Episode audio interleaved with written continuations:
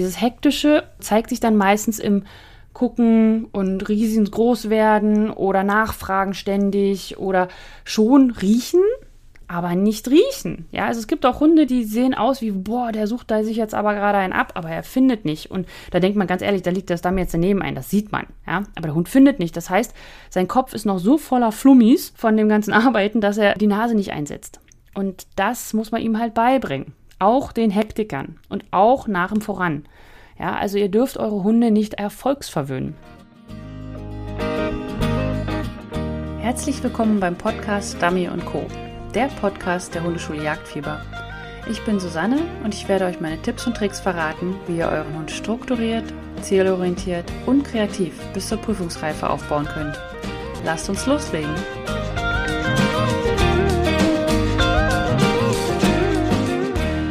Herzlich willkommen beim Podcast Dummy Co. Ich bin Susanne von der Hundeschule Jagdfieber und ich freue mich riesig, dass du wieder mit dabei bist und mir dein Ohr leist. Heute geht es um das Thema, wie du Hilfen im Dummy-Training optimal einsetzen kannst. Also erstmal erkläre ich dir, um welche Hilfen es überhaupt geht. Was meine ich mit Hilfen? Was, über was rede ich hier überhaupt? Dann gebe ich dir Beispiele für Hilfen, die du eher vermeiden solltest und warum. Dann Beispiele, die für Hilfen, die ich sehr gerne verwende und warum. Und dann gebe ich dir auch noch Beispiele für Hilfsmittel mit ihren Vor- und Nachteilen. So, dann lass uns mal loslegen. Über welche Hilfen möchte ich hier heute sprechen? Also zum einen möchte ich über körperliche Hilfen sprechen, also zum Beispiel Handsignale und was man da alles so Schönes machen kann. Und aber eben auch über Wortsignale, also Kommandos, welche Hilfen man da nutzen sollte und welche nicht. Und äh, danach werde ich auf Hilfsmittel eingehen, wie zum Beispiel weiße Stäbe, weiße Dummies, blaue Dummies, äh, Armflex und so weiter. Wenn du noch mehr Infos zu der Ausrüstung an sich haben möchtest, da habe ich eine Podcast-Episode aufgenommen zur Dummy-Ausrüstung, was du wirklich brauchst. Und das ist die 15. Episode. Das heißt, du kannst dir unter www.hundeschule-jagdfieber.de slash p015 Podcast 015 kannst du dir äh, ja diese Episode anhören. Okay. Erstmal grundsätzlich solltest du versuchen, nur Hilfen und Hilfsmittel einzusetzen und verwenden, die du dann auch ausschleichen kannst, beziehungsweise die du dann auch in der Prüfung an sich so anwenden kannst. Ja, also ich würde immer keine Hilfen verwenden, wo ich eigentlich ziemlich sicher bin, dass ich sie nicht ausschleichen kann. Ein Beispiel dafür ist für mich zum Beispiel die Schleppleine bei der Abgabe. Also wenn man zum Beispiel ein Abgabeproblem hat, da heißt der Hund läuft Runden oder er bringt es einfach nicht gleich wieder oder er steht über dem Dummy oder was auch immer, was man da für Probleme hat, dann gibt es ja die Möglichkeit, dem Hund eine Schleppleine ranzumachen, um ihn dann sozusagen davon abzuhalten, abzuhauen. Ja? Und das ist so für mich somit das Negativbeispiel für Ausschleichen, weil eine Schleppleine ist ein wahnsinnig, ja, also der Hund merkt es wahnsinnig doll, sehr stark an sich, dass er an der Schleppleine dran ist. Und vor allem, weil wir ja auch im Dummy-Training gar nichts am Hund haben dürfen. Also wir dürfen ja nicht mal ein Halsband am Hund haben. Und das ist dann für den Hund sehr eindeutig zu sagen, ah, ich habe eine Schleppleine dran. Oder wenn man, sag ich mal, die dann ausschleicht und immer kürzer macht und so weiter, dann äh, hat man ja immer noch am Ende ein Halsband dran und am Ende nicht. Aber die Wahrscheinlichkeit, dass das funktioniert, ist relativ gering. So, und mal ausprobieren, ja, nur, ich sag mal, es gibt ja auch Hunde, die, sag ich mal, die brauchen nur ein, zwei Mal die Information. Übrigens, du haust jetzt nicht mehr ab. Und da macht man Schleppleine dran, dann, dann lässt man sie drei, vier Mal apportieren und dann macht man sie wieder ab und alles ist gut. Ja, also solche Hunde gibt es auch. Da ist dieses Hilfsmittel für mich auch total in Ordnung, wäre für mich halt nur nicht die erste Wahl. Aber wenn man halt gerade so einen Hund hat, der immer wieder rückfällig wird und immer wieder doch nicht bringt und hin und her, da ist die Schleppleine meistens nicht das Mittel der Wahl, weil man sie nicht los wird. Und immer wieder ran. Und dann denkt man, jetzt hat man es, jetzt hat man es, jetzt hat man und dann kommt eine Prüfung und dann. Äh, weil es hat ja auch viel mit Stress zu tun. Und auch wenn es dein Hund dann im Training gut zeigt und dieses Problem nicht mehr zeigt, ist die Wahrscheinlichkeit groß, dass es dann in der Prüfung zeigt, weil dann von dir der, die Stresssignale kommen, weil die, die sind einfach da, du kannst sie auch nicht unterdrücken. Also außer du bist ein total cooler Typ. dann natürlich, aber normalerweise kommen halt diese ganzen Problemchen, die man vorher im Training raustrainiert hat, in der Prüfung wieder, wenn man sie nicht richtig, ja, richtig ausgeschlichen hat. Und das ist halt bei einer Schleppleine einfach sehr, sehr schwer. Das ist es, ja. Wo ich da eher ansetzen würde bei der Abgabe ist einfach, dass man sich überlegen muss, warum der Hund nicht richtig abgibt. Also was ist der Hintergrund? Will er nicht ähm, das abgeben? Also geht es um die Beute? Oder will er das Abgaberitual nicht machen? Oder hat er es nicht verstanden, was er machen soll? Oder will er lieber weiterhanden? Oder will er was auch immer? Und das ist so die Frage, die man sich halt stellen muss. Was ist der Hintergrund? Und eine Schleppleine löst dieses Problem meistens nicht. Weshalb es dann halt wieder auftritt, wenn man die Schleppleine dann nicht mehr dran hat. Ja, wenn du da einfach ein bisschen mehr drüber lesen möchtest, dann kann ich dir auch mein E-Book empfehlen unter www.hundeschule-jagdfieber.de slash E-Book E-B-O-O-K. Und äh, ja, da, da beschreibe ich dir einfach verschiedenste Wege, was man machen kann, wenn der Hund halt nicht richtig abgibt. Und manchmal ist es auch so, dass es verschiedene Wege gibt und für einen und denselben Hund in unterschiedlichen Abgabesituationen. Also zum Beispiel die Abgabe an Land, wenn da eine Ehrenrunde gedreht wird, also wenn er sozusagen, er nimmt auf, kommt zurück und kurz vor dir macht er einen Kreis um dich rum oder er läuft noch kurz mal bei den anderen vorbei oder er aber eben auch aus dem Wasser und er schüttelt sich und er gibt es nicht ab. Und das sind zwei ganz verschiedene Arten der, des Abgabetrainings, die du dann machen müsstest oder musst, wenn du dieses Problem hast. Und das beschreibe ich dann halt auch in dem Buch. Aber wie gesagt, bei www.hundeschule-jagdfieber.de slash ebook kannst du dir auch ein paar Seiten schon durchlesen und auch die Inhaltsangabe durchlesen. Und da musst du mal schauen, ob da vielleicht irgendwas für dich passt. Okay, und deswegen sind wir jetzt auch schon mitten im Thema. Also Beispiele für Hilfen, die man schlecht ausschleichen kann oder die ich deswegen auch nicht so verwenden würde und nicht so häufig verwenden würde. Eine andere Sache zum Beispiel sind jetzt, wenn man jetzt wieder auf körperliche Hilfe Hilfen eingehen möchte, ist, sind zum Beispiel die Kommandos. Also Sitz und Bleib und solche Geschichten oder komm ran oder Fuß. Ja? Das sind Signale, die man dem Hund gibt, aber die man eigentlich dann in der Prüfung nicht mehr geben darf. Also zum Beispiel, du stehst äh, beim Start und dein Hund ist in der Grundstellung und dann der Richter sagt, sind sie bereit? Und du sagst ja und dann machst du die Leine ab. Und wenn du dann deinem Hund nochmal Sitz sagen würdest oder bleib, dann hättest du eine Null. Weil das ist Einspringen. Also der Richter weiß ja nicht, ob dein Hund eingesprungen wäre ohne dein Kommando. Also es ist eine Null. Der, der kann sich ja nicht mehr sicher sein. Es ist einfach die Regel, sobald dein Hund die Leine abhat, darfst du mit dem nicht mehr reden. Du darfst ihm halt sagen, Apport oder voran oder du darfst ihm Signale zur Aktivität geben, aber dein Hund an sich muss steady sein. Dein Hund muss leise sein, der darf nicht einspringen, er darf nicht hibbeln und so weiter. Und dafür darf er nicht extra Signale kriegen. Und wenn man sich das immer so angewöhnt, dass man Sitz sagt, dann ist es zum einen, wie rum beim Stress in der Prüfung, rutscht es einem manchmal raus und dann hat man eine Null, obwohl der Hund nie eingesprungen wäre. Ja, das ist immer das Blödste, wenn du den Fehler begehst. Ist mir in der Hinsicht so noch nicht passiert, aber mir sind schon einige Führerfehler passiert, wo ich sage, Mann, da müsste ich auch mal eine Podcast-Episode drüber machen. aber äh, deswegen würde ich diese Signale, diese Wortsignale auch nicht im Training verwenden weil du musst dich im Training auch selber schulen. Du musst im Training dich verhalten wie in der Prüfung, damit du zum einen in der Prüfung für deinen Hund identisch bist, ja, dass er nicht merkt, oh mein Gott, wie ist sie denn jetzt plötzlich drauf? Auf der anderen Seite, dass du auch nicht selber in dieses alte Verhaltensmuster fällst und dann einfach mal Sitz sagst oder deinen Hund noch mal beim Kopf streichelst oder sowas, ja? Also fasst eure Hunde nicht im Training an. Erstens finden sie es meistens total blöde. Ich kenne wenige Hunde, die das wirklich mögen, angefasst zu werden während der Arbeit. Und äh, du darfst es auch nicht in der Prüfung. Und wenn dein Hund zum Beispiel es mag, ja, also dein Hund mag es angefasst werden während der Arbeit und dann fässt du ihn in der Prüfung nicht mehr an, dann sagt er, wieso, was habe ich falsch gemacht? Und dann fängt er an zu zweifeln und dann macht er irgendeinen Mist. Ja, deswegen fasst eure Hunde nicht an bei der Arbeit, sondern äh, wenn Leine dran ist, dann dürft ihr sie wieder anfassen. Ja, oder streicheln oder knuddeln oder was auch immer. Okay, also ich würde meinem Hund nicht Sitz sagen, ich würde meinem Hund nicht Bleib sagen. So, die Frage ist aber, was macht man denn dann jetzt nur im Training, wenn man nicht Sitz und Bleib sagen muss? Ja, ihr solltet auf ähm, Handsignale umswitchen. Also während ihr trainiert und eurem Hund Bleib sagt, könnt ihr die Hand benutzen und ihm sozusagen mit der Hand sagen, nein, bleib. Aber, oder wenn er zum Beispiel weggeht mit dem rechten Bein und was auslegst oder so, dann würde ich halt nie Sitz sagen, sondern ich würde meinem Hund die Hand zeigen, so, dass er da sitzen bleiben muss und dass der das einfach so als Handsignal lernt. Dass er halt einfach nicht drauf geschult wird, auf das Sitz und Bleib sitzen zu bleiben. Auf der anderen Seite ist es auch so, dass ihr eurem Hund beibringen solltet, dass Sitz Sitz heißt. Sitz heißt nicht Sitz bleib. Also ihr müsst eigentlich gar kein Bleib sagen, weil wenn ihr eurem Hund einmal Sitz gesagt habt, also jetzt mal ab vom Dummy-Training, dann äh, sollte er so lange sitzen bleiben, bis er ein Auflösekommando bekommt. Und wenn ihr Bleib sagen müsst, dann kann euer Hund nicht richtig sitzen.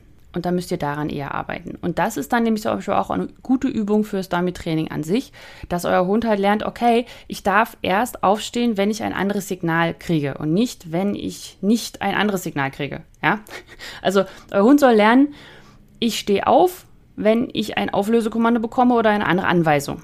Er soll nicht lernen, dass er aufstehen kann, wenn er nicht ein anderes Signal zum Bleiben bekommt. Ja, ist das verständlich? So seid ihr nicht immer in der Bringleistung. Ja, also ihr müsst nicht immer aufpassen, ob euer Hund jetzt schon aufstehen würde und ob er noch ein Bleib braucht oder so, sondern ihr müsst sozusagen das Training vom, vom Denken her auch umstellen. Dann, was ich auch nicht machen würde als Signal, ist dieses Klatschen ans Bein. Beim Fußlaufen oder das ständige Fußsagen, das ist zum einen nicht sehr sinnvoll. Also der Hund, ich sag mal, wenn ihr an euer Bein klatschen müsst, um ihn sozusagen so, komm mal ran und so, dann hat euer Hund ja vorher schon was falsch gemacht. Na? Also ihr sagt ja nur so nach dem Motto, nee, nee, komm mal mit. So. Und wenn ihr das im Training macht, dann macht euer Hund das natürlich auch in einer Prüfung. Das heißt, er wird nicht richtig Fuß laufen, sondern ihr solltet ihn zur richtigen Zeit korrigieren, wenn er nicht korrekt läuft. Und dann müsst ihr auch nochmal Fuß laufen. Also ihr müsst ihm zeigen, dass diese, diese Strecke, die er da jetzt gerade gelaufen ist, und wenn er da einen Fehler gemacht hat, dass er die nochmal richtig läuft. Und wenn du dazu noch ein bisschen mehr hören möchtest, also ganzen Fußarbeitsgeschichten und auch meine Kommandos, die ich da verwende oder die ich eben nicht verwende, dann kannst du dir die zweite Podcast-Episode anhören. Und zwar geht die über die Fußarbeit. Und wenn du dann noch ein bisschen tiefer in die ganze Materie einsteigen möchtest, dann kannst du auch einfach mal bei meinem Kurs vorbeischauen zur Fußarbeit. Und zwar unter www.hundeschule-jagdfieber.de slash Kurs kriegst du die ganzen Infos und dann kannst du mal schauen, ob das für dich passt. Aber dieses ständige Geklatsche ans Bein, da, ich finde es auch immer lustig, wie die äh, Hunde darin drauf reagieren, weil meistens reagieren sie gar nicht. Sie zucken kurz und sagen, ja, ja, ich komme ja und dann trotzdem nicht. Ja? Also versucht euch dieses Klatschen am Bein abzugewöhnen, weil das ist ein Betteln und ihr solltet niemals nach eurem Hund betteln ja, sondern euer Hund sollte Kommandos befolgen und ihr solltet es ihm richtig beibringen. Aber wenn euer Hund die Kommandos nicht richtig befolgt, dann solltet ihr nicht betteln, so nach dem Motto, komm bitte, komm doch noch ein bisschen besser Fuß, ja? So, vor allem, weil man gerade dann im Training auch immer ein bisschen grantig wird und in der Prüfung dann immer total nett wird, weil man hofft, dass er einfach nur Fuß läuft. Ja? Aber wie gesagt, äh, wenn ihr dazu mehr Infos haben wollt, dann könnt ihr beim Kurs vorbeischauen oder bei meiner Podcast-Episode der zweiten. Und jetzt sind wir auch schon bei den Beispielen für Hilfsmittel, die ich gerne verwende oder die ich nicht ganz so gerne verwende. Und zwar, ich weiß nicht, ob ihr es schon mal gehört habt. Ich, alle Teams, die mit mir schon mal gearbeitet haben, die wissen eigentlich, dass ich weiße und blaue Dummies nicht mag. Ja, das ist immer so, man kommt an. Aktuell sind die ja total hip und in und äh, jeder verwendet sie und ich sehe das auch immer auf den ganzen Fotos. Und ich wollte jetzt auch einfach mal sagen, warum ich die nicht so mag ja, weil ich nämlich gemerkt habe, dass Hunde erfolgsverwöhnt werden wenn man diese blauen und weißen Dummies ständig einsetzt. Man wird, man erzieht ihm sozusagen das Suchen ab oder das an der Fallstelle ankommen und suchen. Ja, ich kenne das auch, dass man das sozusagen separat trainiert, also dass man so eine kleine intensive Suche trainiert, das mache ich auch. Und dass man dann auf der anderen Seite voranschickt und wenn der Hund am Ziel angekommen ist, er sofort finden soll. Das ist für mich auch total logisch und eindeutig und das mache ich auch, aber ich wende es nur an, wenn das voran wirklich schwierig war. Also zum Beispiel jetzt ähm, hatten wir mal ein Training, ah, das war gar kein Voran, sondern das war, glaube ich, eine Markierung und zwar war das äh, ein Teich, Landbrücke, noch ein Teich. Und äh, die Landbrücke war voll mit Dornen. So, und da sollte es einfach so sein, der Hund sollte, der das Trainingsziel war, sieh die Markierung, geh ins Wasser, geh über die Landbrücke, geh sofort wieder ins Wasser und hol die Markierung. Es war jetzt kein Ziel, dass man ähm, dort die Fallstelle sich besonders gut merken soll oder dass, dass er jetzt dann dort nochmal richtig suchen muss, sondern es ging darum, nimm beide Geländekanten an und vor allem nimm auch diese Dornen an und so weiter. Ja, und darum ging es. Und, und da nutze ich dann auch weiße Dummies. Aber ich finde es halt immer schwierig, wenn man das durchgängig macht. Wenn man sagt, ja, ich baue jetzt voran auf. Und dann freut man sich, dass man seinen Hund 100 Meter auf voran schicken kann was ja auch wirklich ganz toll ist. Und auch so, dass, sage ich mal, der Hund sie dort nicht sieht, ja, also man, es gibt jetzt auch diese Stehdummies, diese Einweise-Dummies, ähm, ja, damit kann man seinen Hund auch wahnsinnig pushen, also da kriegt man den sehr schnell auf sehr weite Distanzen, aber wenn euer Hund dann da ist und nicht gelernt hat, auf 100 Meter, 150 Meter, was immer ihr ihn da auch schicken möchtet, äh, richtig zu suchen, dann, dann, dann ist das am Ende echt blöd. Kann ich euch aus eigener Erfahrung sagen. Ich habe diesen Fehler selber begangen, ja? Deswegen, also deswegen, es ist einfach so blöd, wenn du deinen Hund auf 100 Meter perfekt voranschicken kannst, dann auf jeder Verleitung und dann ist er da und dann sagt er, okay, hier ist nichts. Das ist echt nicht schön. Das ist kein gutes Gefühl. Und da habe ich ewig für gebraucht. Und äh, dass das wieder rausgeht, dass dort wirklich diese intensive Suche beginnt, weil man verbindet das meistens zu spät. Also man trainiert voran, voran, voran, voran mit diesen weißen Dummies und den Stehdummies und den blauen Dummies und sowas alles. Oder auch weiße Stäbe, zu denen ich jetzt später gleich noch kommen werde. Und, und schickt die da mal drauf. Und genau immer am Stab liegt auch das Dummy. Und der Hund ist immer nur so, ja, gimme, gimme, gimme. Ich bin da, pick, zurück. Ja, weil man möchte ja das voranbelohnen. Ich, ist total logisch. Aber ihr müsst schon im Aufbau des Vorans eurem Hund auch beibringen, dass es Arbeit ist, am Voran zu suchen. Am Ende, an der Fallstelle. Da, wo, da, wo ihr sagt, Suchenpfiff. Das müsst ihr früh miteinander kombinieren.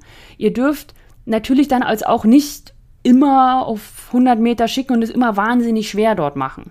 Ja, sondern ich bin ja sowieso immer für kreative Trainingsaufgaben. Das heißt, ihr dürft auch mal nur 20 Meter voranschicken. Aber dann ist die Fallstelle wahnsinnig schwer.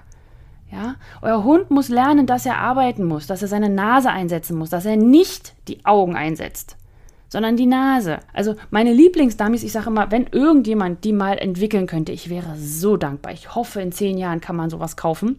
Man wirft ein Dummy, ein weißes Dummy als Markierung, wirft es und wenn es auf den Boden trifft, wird es grün. Also falls irgendeiner mal da eine Idee zu hat, ja, ich würde sofort 100 Stück kaufen. Ja, weil das ist das, was ich ja möchte. Ich möchte, dass er die Flugbahn gut sieht, aber wenn sie angekommen ist, die Markierung, dann soll sie verschwinden.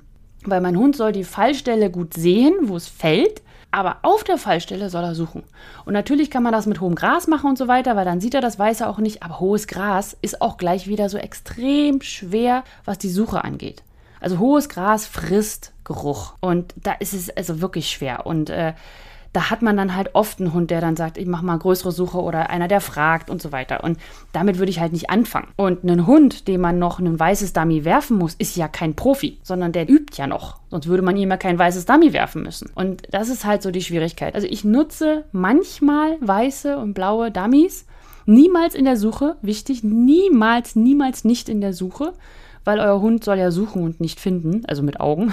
Das hört sich komisch an, aber es ist so, ihr müsst es wirklich variieren und ihr solltet wesentlich weniger weiße Dummies beim Einweisen verwenden als grüne, ja? Also ihr dürft die verwenden, ja, ist ja alles, ich will sie ja gar nicht verbieten, aber diese, diese Inf dieses inflationäre Verwenden dieser weißen Dummies, das bringt euch nicht weiter. Gerade wenn ihr also einen Hund habt, der so schnell ist und der schnell gefrustet wird und der so bam, bam, bam, der will arbeiten, arbeiten, arbeiten, ja. Der muss sich ja runterregeln. Der kommt an und muss sich runterregeln von diesem Gerenne und sagen, okay, jetzt hier eine Suche und in Anführungsstrichen ruhige Suche. Ich meine, manche Hunde können nicht ruhig suchen, die bleiben dann so, aber er soll halt nicht mehr so hektisch sein. Und dieses Hektische zeigt sich dann meistens im Gucken und riesengroß werden oder nachfragen ständig oder schon riechen, aber nicht riechen. Ja, also es gibt auch Hunde, die sehen aus wie, boah, der sucht da sich jetzt aber gerade einen ab, aber er findet nicht. Und da denkt man ganz ehrlich, da liegt das Damm jetzt daneben ein, das sieht man. Ja, aber der Hund findet nicht. Das heißt, sein Kopf ist noch so voller Flummis von dem ganzen Arbeiten, dass er die Nase nicht einsetzt.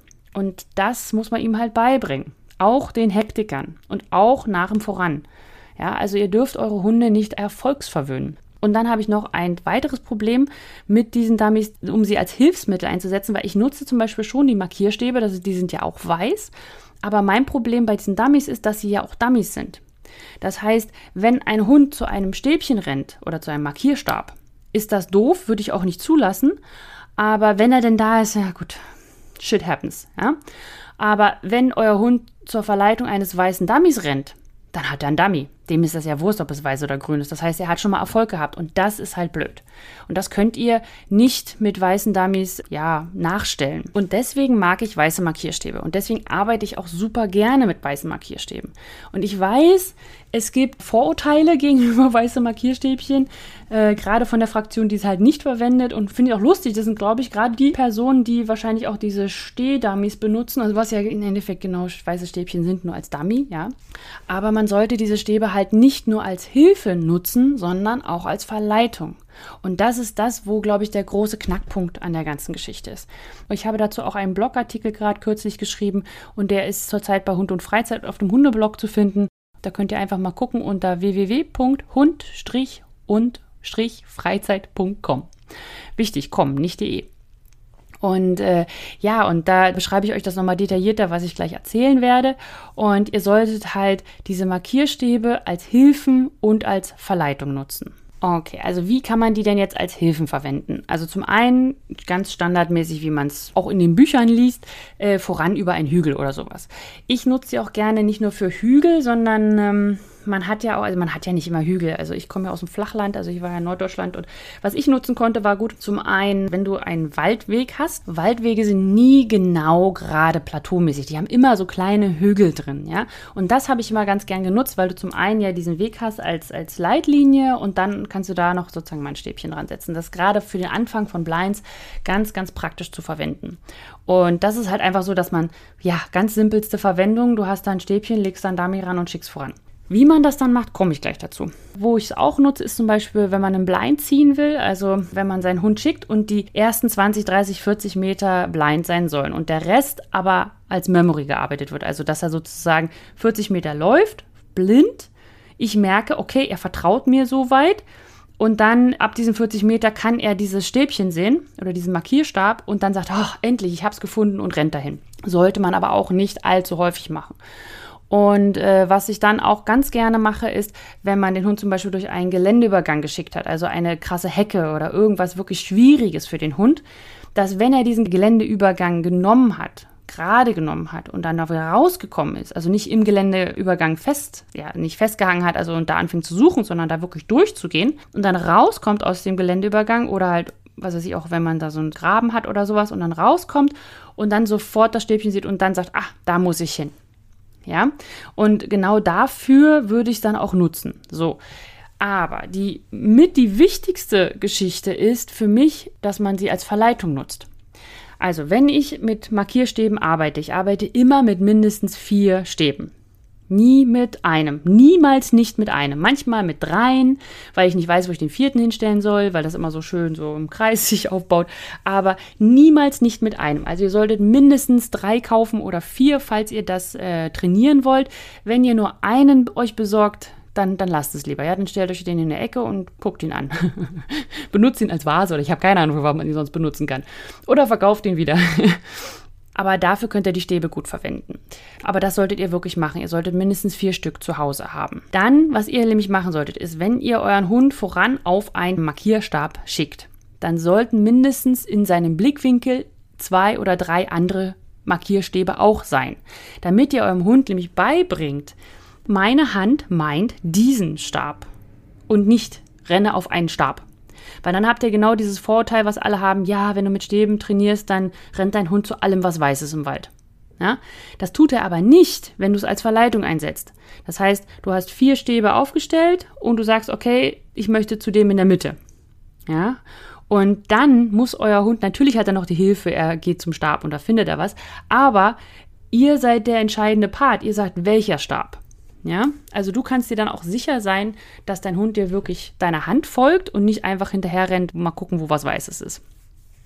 Was ich auch machen würde, ist, ich würde den Hund niemals zu einem weißen oder zu einem leeren Stäbchen rennen lassen. Also, wo man ja auch sagt, ja, ist ja nicht so schlimm, er hat ja keinen Erfolg. Aber ja, er hat ja Erfolg in der Hinsicht, dass er gesagt hat, ah, ich habe es ausgetestet, da ist ja nichts. Ja? Euer Hund soll immer denken, dass an allen weißen Stäben ein Dummy liegt. Was ich dann zum Beispiel auch ganz gerne mache, ist also mal, wenn ich fies werde, ähm, vier Stäbe sind ausgelegt und ich gehe zu zweien, tu so, als wenn ich was hinlege und am dritten ist das eigentliche Dummy. Das heißt, mein Hund denkt, am Stab 1 und an Stab 4 ist was. Und dann schicke ich ihn auf Stab 3 und er sagt, hä? Und dann vertraut er mir und dann ist was. So müsst ihr arbeiten, ja? Ihr müsst so arbeiten, dass der Hund immer denkt, aber ich würde gerne nach links, oh, ich würde gerne nach rechts. Mist, naja, gut, sie sagt geradeaus, ja, vielleicht finde ich da auch was. Weil dann trainiert ihr wirklich am Vertrauen eures Hundes und ihr versaut euch auch gleichzeitig nicht das Voran mit rausgehen. Ja, ihr dürft es aber auch nicht übertreiben, sodass euer Hund total sagt, oh mein Gott, ich weiß gar nicht mehr, was ich machen soll und äh, geht dann nicht mehr raus. Ja, also er soll trotzdem noch sicher sein. Ihr dürft es nicht übertreiben. Das ist aber wie in jedem Hundesport oder jedem Hundetraining so. Ja, okay. Was ich dann auch noch ganz gerne mache, ist, dass ich eine Verleitung hinter einem Geländeübergang mache. Also genau, was ich eben gerade auch beschrieben habe, dass man die weißen Markierstäbe als Hilfe nehmen kann hinter einem Geländeübergang, nutze ich das auch, um sie als Verleitung zu nutzen.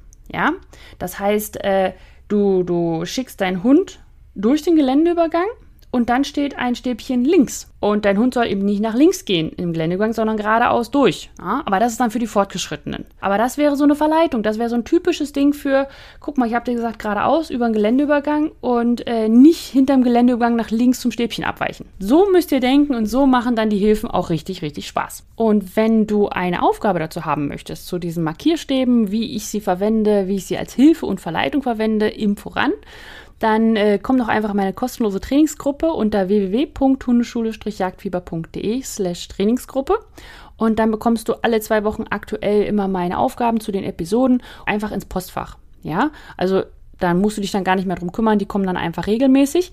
Und außerdem bekommst du auch noch zusätzlich dann die zehn Starteraufgaben. Das sind jeweils zwei Aufgaben aus meinen vier Feldern plus zwei Zusatzaufgaben. Und dann hast du schon mal einen schönen Start, mit dem du loslegen kannst. Ein weiteres Hilfsmittel, was ich sehr gerne verwende, sind Armflex. Ja, ähm, Armflex sind weiße ja, wie nennt man das? Da kann man so reinschlüpfen, sind wie Stulpen für die Arme. Und da kann man so reinschlüpfen und sie hochziehen oder runter machen. Und äh, das finde ich halt ganz praktisch für mich, weil es gibt ja auch diese weißen Kärtchen.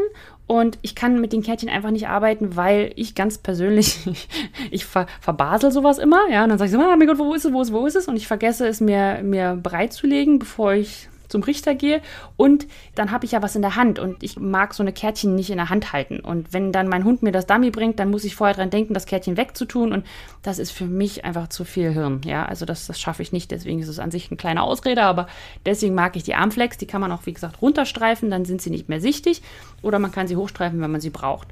Und äh, sie sind halt immer da, man kann sie nicht vergessen und man hat die Hände frei, um mit dem Dummy zu hantieren oder dem Hund zu hantieren.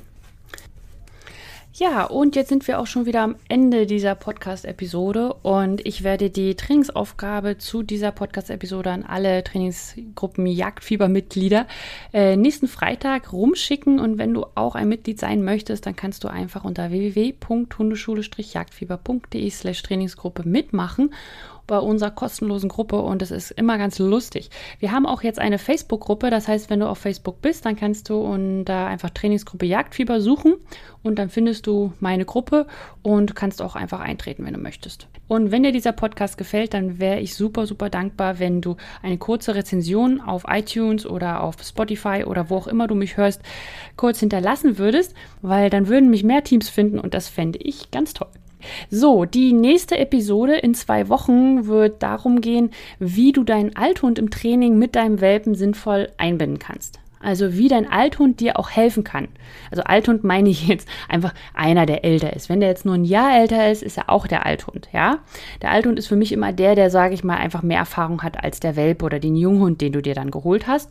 Und das Tolle ist, wenn man zwei Hunde hat, dann kann man den älteren Hund, den Althund, auch super im Training einsetzen. Also man kann wirklich ihn nutzen, um dem Welpen Steadiness beizubringen und so weiter, ohne dass man den Welpen irgendwo festbinden muss und dann mit dem anderen Hund arbeitet. Ja, also wirklich die sinnvolle Verwendung in Anführungsstrichen deines älteren Hundes im Training mit dem Welpen ja, also das wird nochmal eine ganz, ganz spannende Episode und ich wünsche dir jetzt noch einen wunderschönen Tag, Abend, Woche, Wochenende, wann immer du mich hörst und ja, wir hören uns. Tschüss!